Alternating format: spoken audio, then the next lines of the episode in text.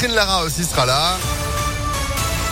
Après la météo, ça va un peu mieux. Allez, côté ciel, on fait le point complet juste après l'info d'Axel Gambaradji. Bonjour. Bonjour à tous. Je condamne avec la plus extrême fermeté ces violences. Les mots de Jean Castex hier soir en ce qui concerne la situation en Guadeloupe. Le Premier ministre a organisé une réunion d'urgence par rapport à la situation dans le département ultramarin en compagnie d'élus locaux. Une situation qui s'est dégradée depuis plusieurs jours maintenant pour contester l'obligation vaccinale pour les soignants et la mise en place du pass sanitaire une instance de dialogue va être mise en place avec l'aide du ministre des Outre-mer, Sébastien Lecornu.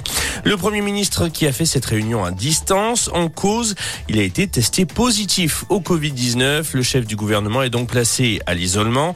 Un aménagement de son emploi du temps est prévu. Cinq ministres belges en visite dans l'Hexagone, dont le Premier ministre du pays, Alexander De Croo, se sont mis en quarantaine en attendant un test. Quelques ministres côté français sont également en cas contact, comme Gérald Darmanin ou encore Florence Parly.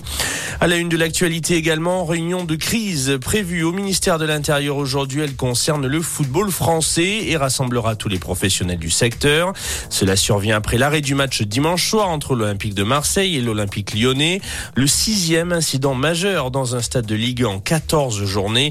Les dirigeants de leur côté réclament un protocole clair en cas d'accident de la sorte. En attendant, l'homme qui est suspecté d'avoir lancé une bouteille sur Dimitri Payet sera jugé aujourd'hui en comparution immédiate devant le tribunal correctionnel de Lyon.